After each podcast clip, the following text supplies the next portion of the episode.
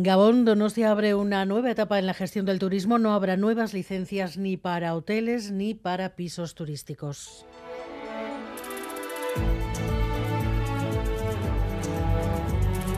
Gambara con Arancha García.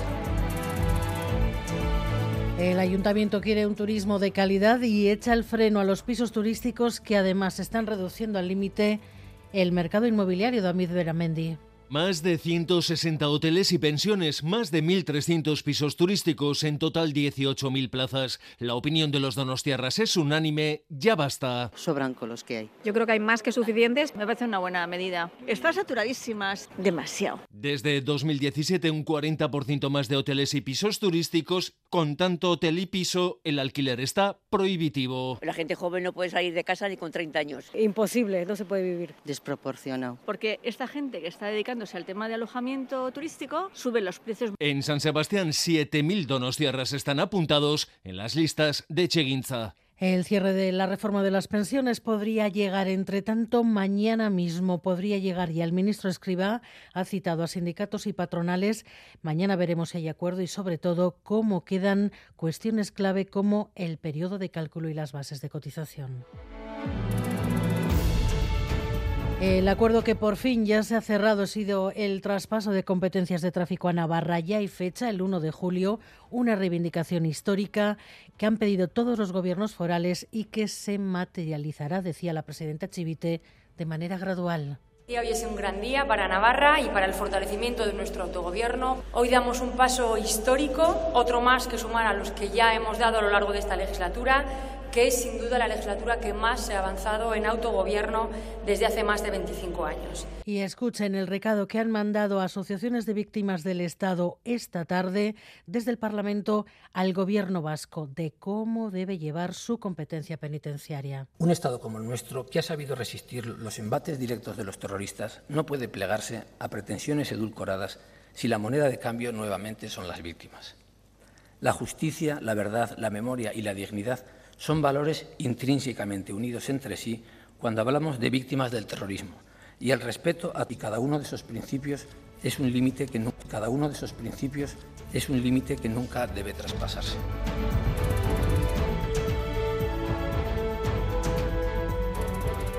Han perdido la vida tres jóvenes alrededor de los 30 años de edad. Confirmar que ya se ha podido recuperar e identificar a los cuerpos. Un trabajador lleva poco más de tres años, otro algunos seis meses y el, y el becario, que lleva no muchos días. Bueno, pues lo acaban de escuchar dos trabajadores y un becario que llevaba pocos días trabajando. Son las víctimas del derrumbe esta mañana en una mina de Barcelona. Se están investigando las causas. Cosas que no me gustan,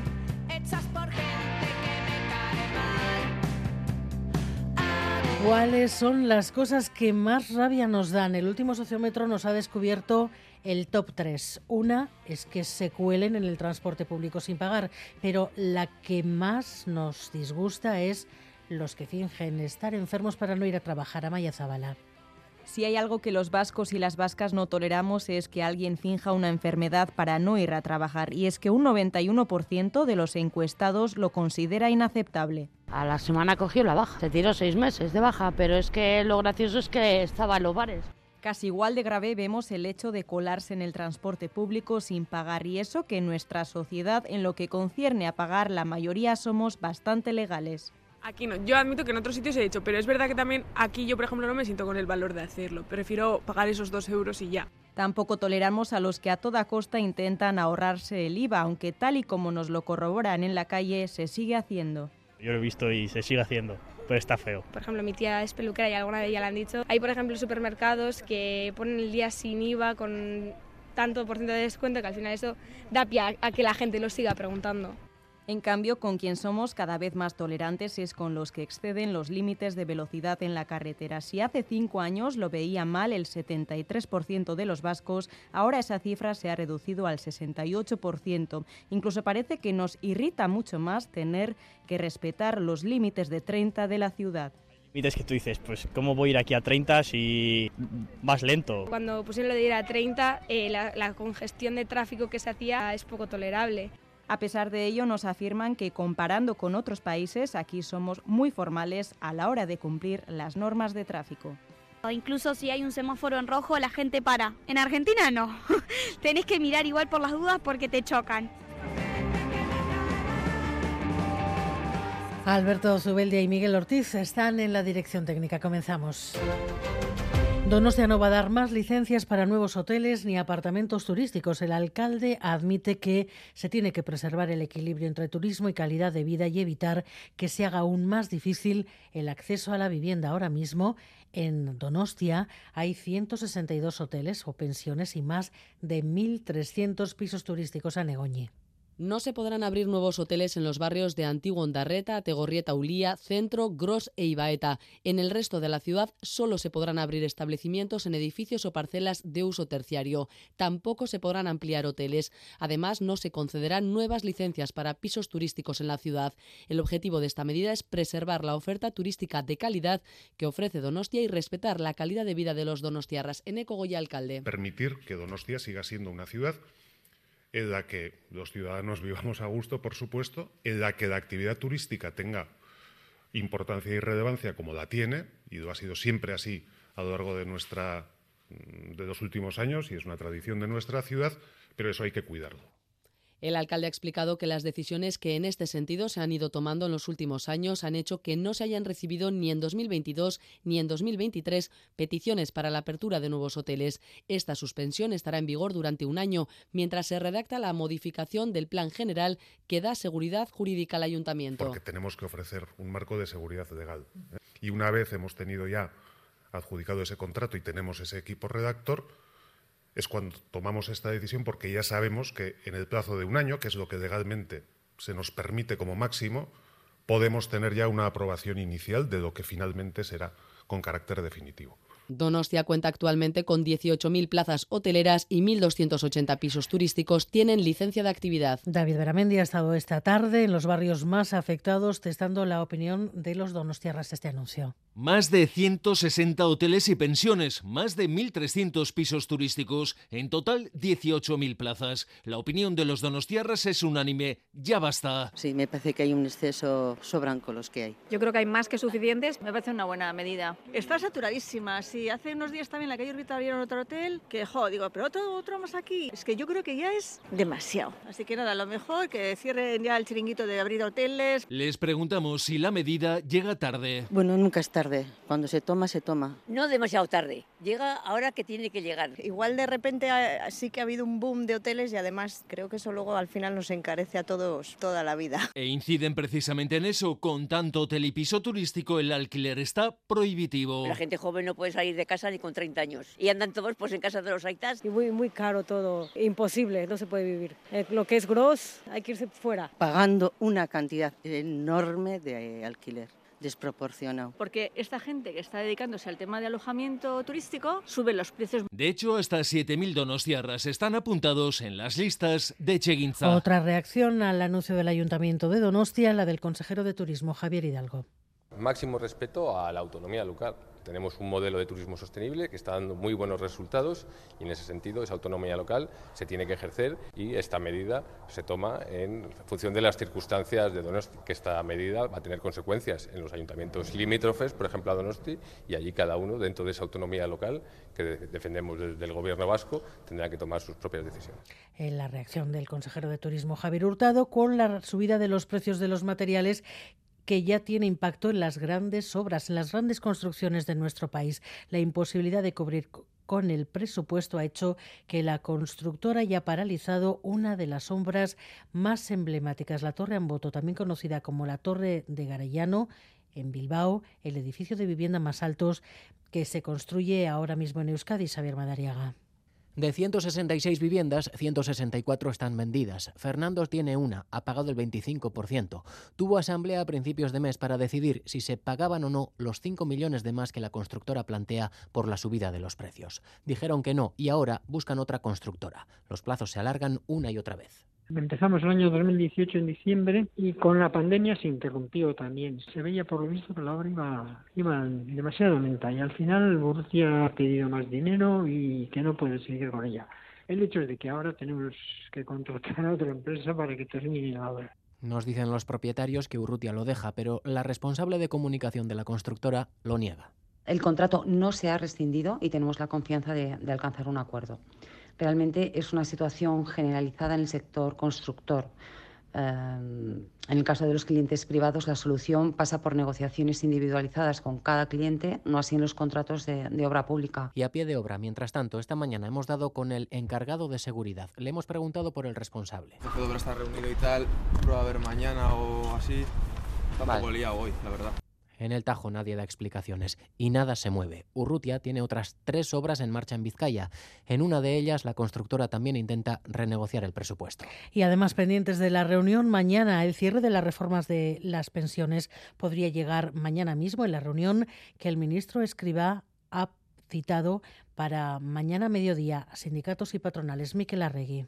Sí, el ministro Escriba anuncia que ya ha cerrado con Bruselas el segundo tramo de la reforma de las pensiones, el que a priori parece será el más complicado para el Ejecutivo. El titular de Seguridad Social no adelanta el contenido de lo suscrito con Bruselas, pero cita este viernes a sindicatos y patronal para pactar con ellos esta reforma. Desgraciadamente no puedo, no puedo anticipar los elementos porque eh, mañana tienen que conocerlos primero y antes nada los agentes sociales, pero que básicamente es el cierre del sistema, la sostenibilidad completa del sistema. Escriba insiste, esta reforma garantizará el poder adquisitivo de los pensionistas y la sostenibilidad del sistema. España tiene que ejecutar esta reforma en el primer semestre de este 2023. Es una condición a cambio de recibir los fondos europeos de recuperación y se da por seguro que con este cambio se ampliará el periodo de cómputo de las pensiones, un punto en el que los sindicatos ya han mostrado su desacuerdo en más de una ocasión. Ahora veremos qué es lo que dicen después de la reunión de este viernes a mediodía. Pues mañana sabremos si hay acuerdo y en qué queda la reforma de las pensiones.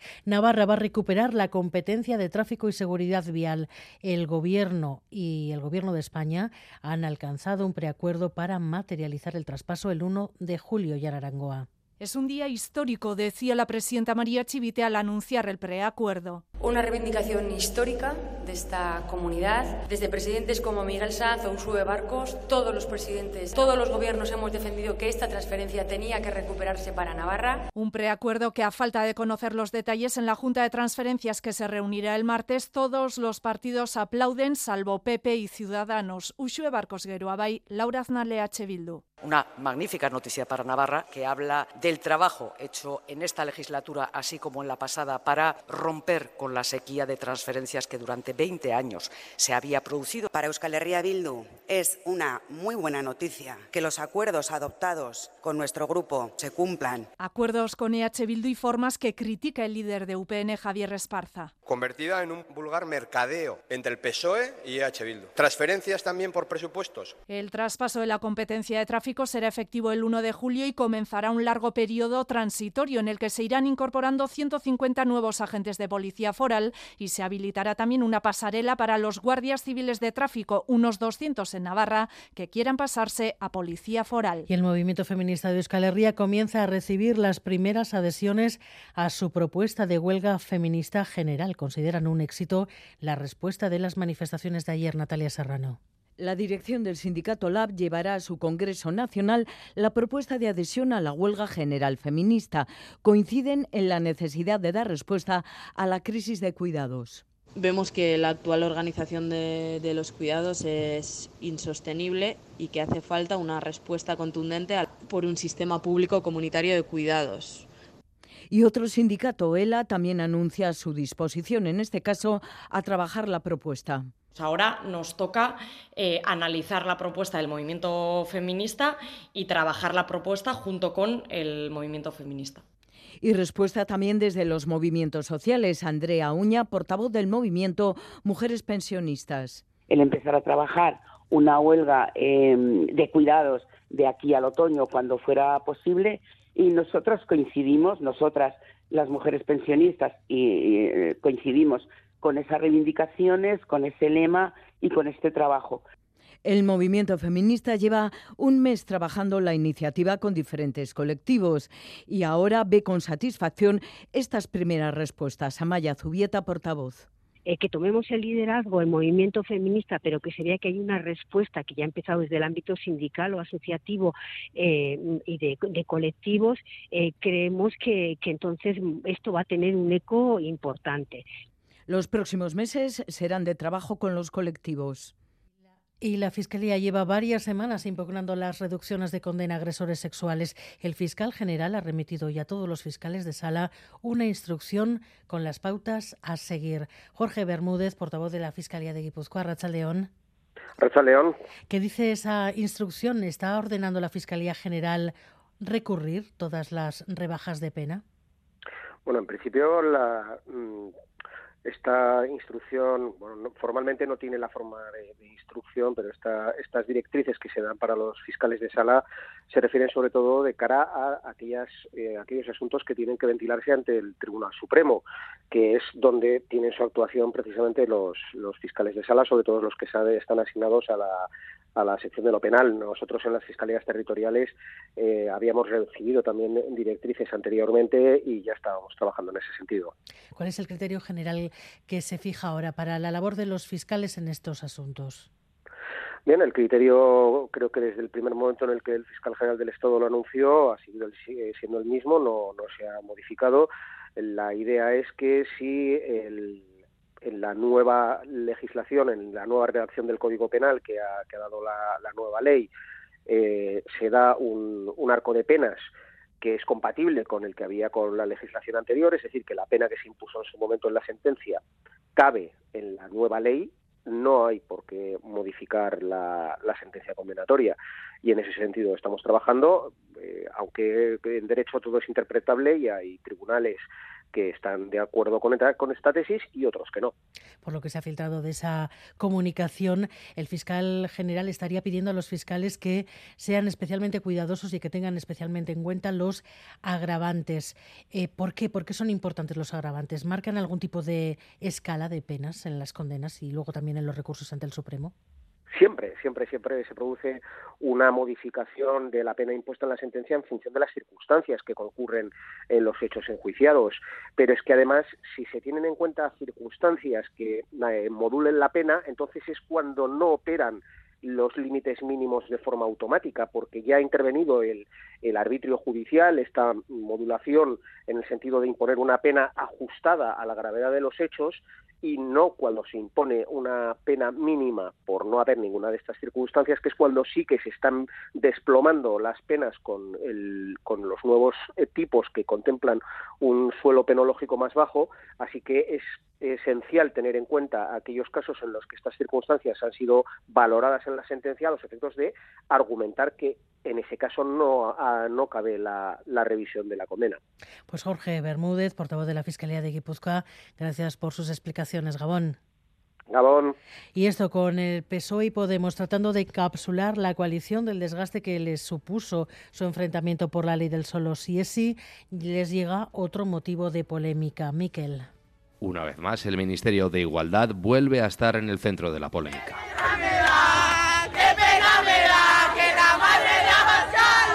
La secretaria de Estado de Igualdad, Ángela Rodríguez Pam, subió un vídeo a su perfil de Twitter donde se escuchaba a unas jóvenes manifestantes lamentarse porque la madre de Abascal no pudo abortar, tuit que desapareció de su perfil, pero que le ha bastado para recibir críticas por la parte socialista del gobierno. Que evidentemente yo creo que no corresponden, que no se responden con el respeto político que todos tenemos que tener. Mire, yo insisto en que creo que hay que bajar el tono de la conversación, que hay que evitar eh, alimentar la crispación. Y en el disparo por enésima vez, la secretaria de Estado de Igualdad se desentendía de los lemas lanzados en el vídeo mientras reprochaba a la derecha no conocer lo que es el feminismo. Lo que las chavalas más jóvenes de nuestro país digan en una manifestación es algo que les corresponde a ellas decidir o no decir. Y creo que están teatralizando un poco, fundamentalmente porque lo que les sucede es que no entienden el feminismo. Las explicaciones de Rodríguez Pam no han bastado para calmar a Vox, que pide su cese inmediato y denuncia, como el Partido Popular, su incapacidad para seguir en el cargo. Uno de los capítulos del último estudio del Gabinete de Prospecciones Sociológicas del Gobierno vasco va sobre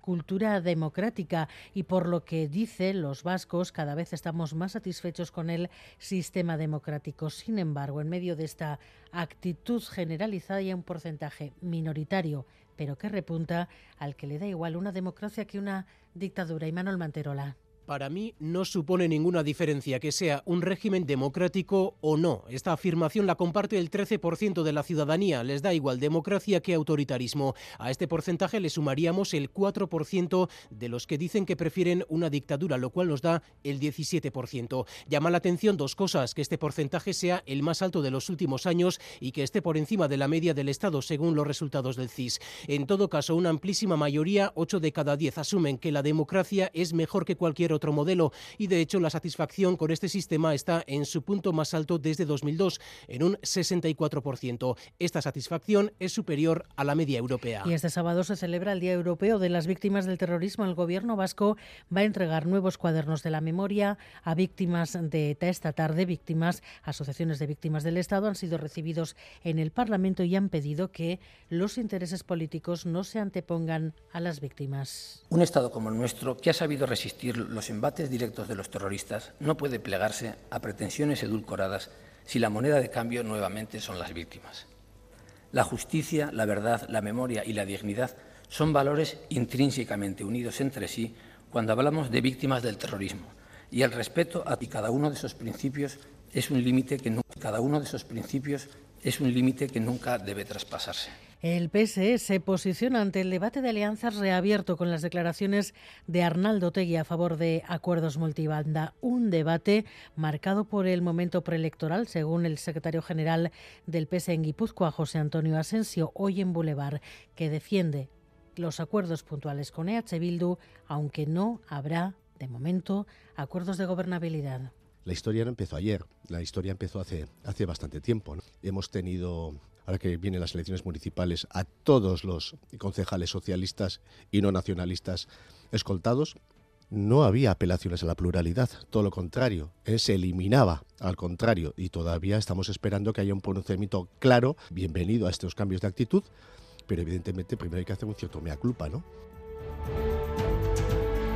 El gobierno vasco mantiene que la clave para la Y vasca y todo el corredor atlántico es la conexión Europa. Por eso es clave presionar a Francia para que adelante sus plazos. La consejera Arancha Tapia plantea así la reunión del lunes en Ajurianea y Manol.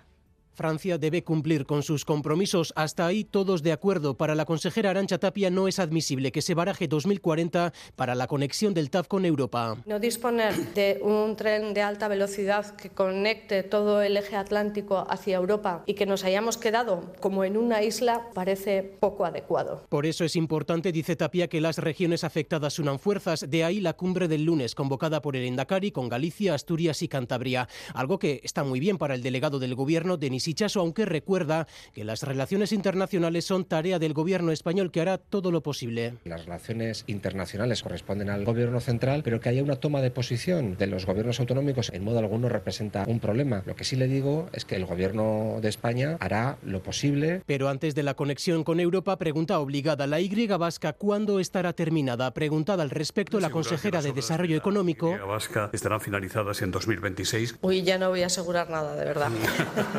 Entre el humor y la resignación, el consejero de Transporte Iñaki Arriola se agarra a la fecha marcada por el gobierno de Sánchez. Se pudiera culminar la obra ferroviaria en el año 2027. Lo ha dicho en la visita a las obras del túnel de Ganchurizqueta, donde Adif ha avanzado que los trabajos para el tercer carril entre Astigarraga e Irún estarán concluidos a finales del año que viene. La Comisión Europea permitirá aumentar las ayudas estatales a la industria verde en los casos en los que haya un riesgo de que una inversión se traslade a un país tercero porque le ofrezcan condiciones más ventajosas es la respuesta de Bruselas a la ley de reducción de la inflación de Estados Unidos. Amaya, Portugal.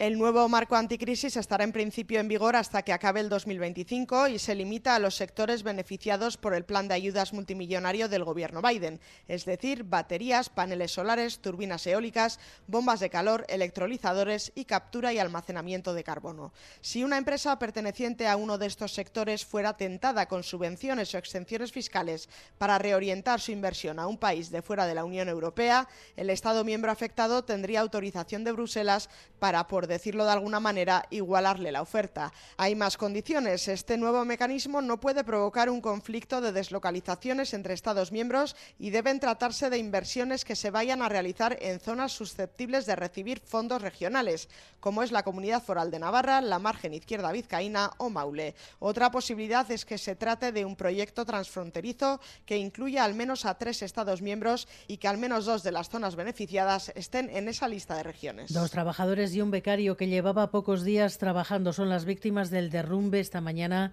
en una mina de Barcelona. Se están investigando las causas. Al parecer, la mina había superado una inspección hace pocas semanas. Gary Suárez. Los cuerpos se han rescatado en torno a las cinco y media de esta tarde. Escuchamos a Pere Aragonés, presidente de la Generalitat, y a Patricio Chacana, consejero delegado de ICL Iberia, empresa responsable de la mina.